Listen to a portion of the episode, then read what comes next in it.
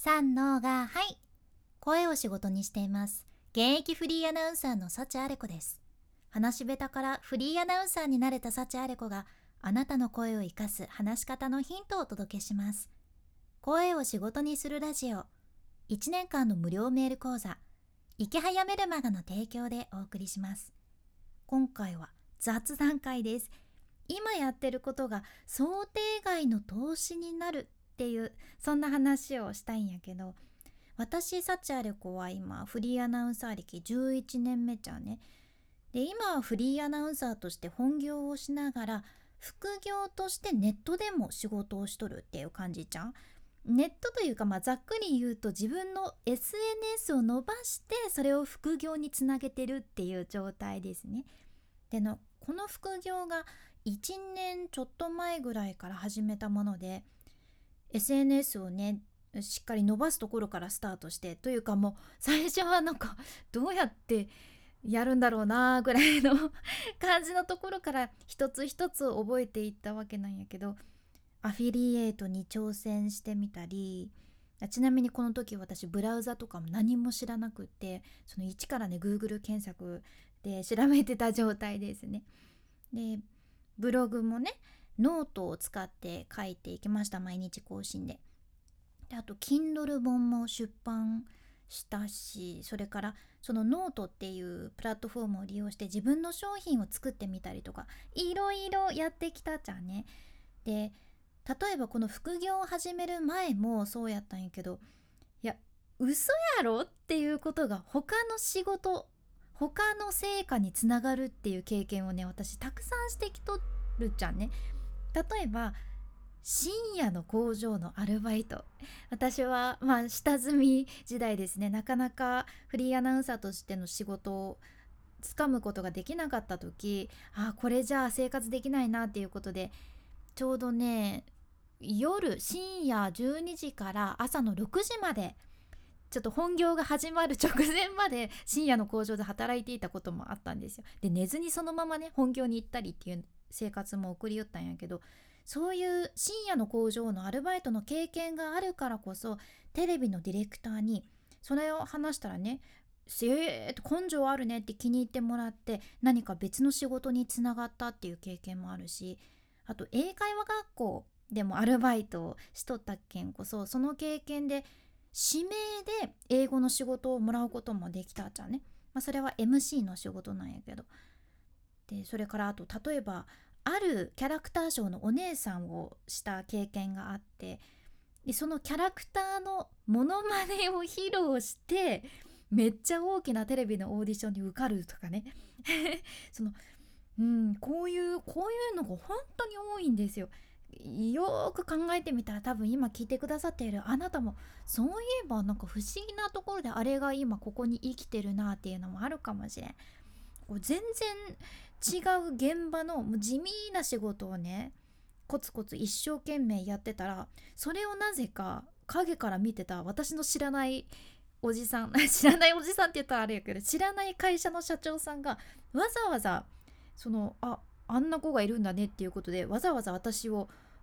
調べて指名してで別の大きな現場のお仕事を依頼してくださるとかいう経験もありました。いやもうマジでききりがないですね上げ始めたら。なんでこれがこれにつながるの？みたいなことって本当にたくさんありました。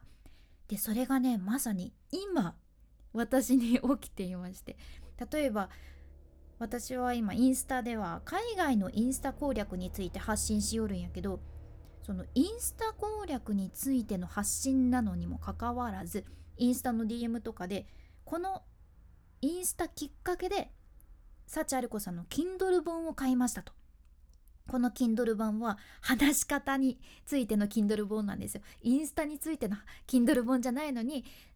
インスタをきっかけに私に興味を持ってくださって Kindle 本を買いましたっていうお声をいただいたりと YouTube で私のことを知ってくださった方もあえてこっちから何か言ったわけでもないのにご自身で調べてくださって Kindle 本買いましたとかインスタフォローしましたとか行動を起こしてくださったりしててあ面白いなって思ってねでまさかのさその自分のインスタきっかけで話し方の悩みを相談されたりとかいうのもあるじゃんね。うーん何がどうつながるかわからんなと思ってさあと実は私フリーアナウンサーの下積みとしてさっきもね深夜の工場のバイトしてたっていうのもあるんやけど手売りで販売経験とかもあるんですよ。あと接客で契約を取るっていうそういうお仕事も経験したことありますしセールストークがガチガチに必要な MC っていうお仕事もいろいろ経験してきとるけんこそ、まあ、何もしてこなかったよりはある程度何が人に響くのか何がお客さんの心に響く言葉なのかとか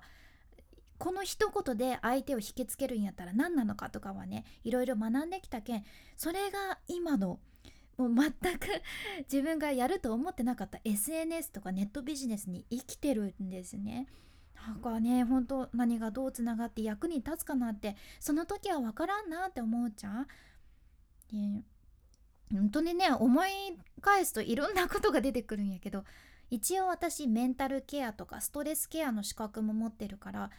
できるだけ何か私のコンテンツを見たり聞いたりしている人が不快にならない言葉のチョイスとかにも役立ってるし心が弱ってる人にはどういう対応がいいのかとかも知っとるけんネットでのコミュニケーションオンラインコミュニケーションとかでもうまくいってる部分があるかと思います。まあね過去のことってその時は一生懸命にそれだけをやってるかもしれんけど、まあ、時にはね泣きながらもがきながらやっとることもあるけど後で振り返った時にそれがあったからそれがなかったら今の自分いなかったなとかそれがあったから今これができてるなっていうの出てくるなって思うじゃん。やけ改めて私も今自分が一生懸命やってることももしかしたら未来の自分への投資だもんねと思って 楽しい気持ちでやっていこうと思います。あなたももし今何か一生懸命ご自身で取り組んでらっしゃることがあったらきっと未来のあなたにとってのプレゼントになると思うけんお互い楽しく取り組んでいけたらいいですよね。まあ私もこれからもこのポッドキャストでも自分が今やってることも含めて発信していきたいと思います。さてその SNS を仕事にするっていうきっかけを私にくれたのはこのラジオのスポンサー池早さんの無料メルマガです。まさに1年ちょっと前から読み始めてそれで SNS を一生懸命更新し始めたじゃんね。2日に1回届くメールで自分の SNS とかブログとか YouTube とかを伸ばすノウハウがサクッと学べます。私もこれ本当に読むまではこんなに SNS を一生懸命するなんて1ミリも思ってなかったです。いや人生を変えてくれたメルマガですね。でこれ本当に無料やけんずっとお金はかからんし読んでみて。まあやめたいんやったらサクッとやめられるけんまだ読んでない人ぜひ一度読んでみてください。この無料メルマガのリンクは画面スクロールして出てくる概要欄エピソードメモに入れています。君に幸あれ。ではまた。博多弁の幸あれ子でした。